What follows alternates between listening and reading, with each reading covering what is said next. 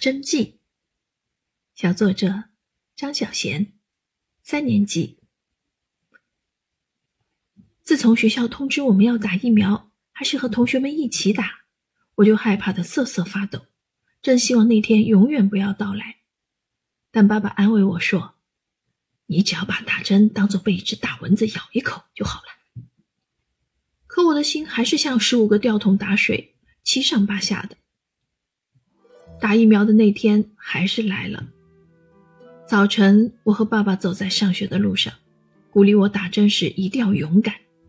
可是我还是提心吊胆的，真希望家离学校有十万八千里路，永远走不完。一眨眼，下午就到了。妈妈带着我来到了打疫苗的医院。医院里人山人海，还有一种难闻的消毒水味迎面而来。我真想变为苏炳添，用世界惊人的速度马上离开这个地方。可妈妈抓着我，排在队伍后面，慢慢的向前移动着。快轮到我时，看到好几个打好疫苗的同学坐在一旁嘻嘻哈哈的聊天，我急忙上前疑惑的问：“痛不痛？”他们都摇摇头，异口同声的说：“不痛。”看他们认真的样子，我还是半信半疑。轮到我了，妈妈带我到了护士姐姐那儿，我一见到针头，刚刚鼓起的勇气就不见了，泪水情不自禁的在眼眶里打转。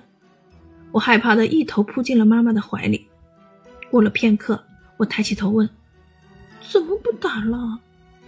妈妈听了，笑着说：“哈，已经打好了呀。原来真的不痛啊，真是虚惊一场呀。”教师点评：文章重点描述了打针的经过，把害怕的心理蕴藏在动作、神态、语言的细节描写中。再加上有趣的比喻，读来让人趣味盎然。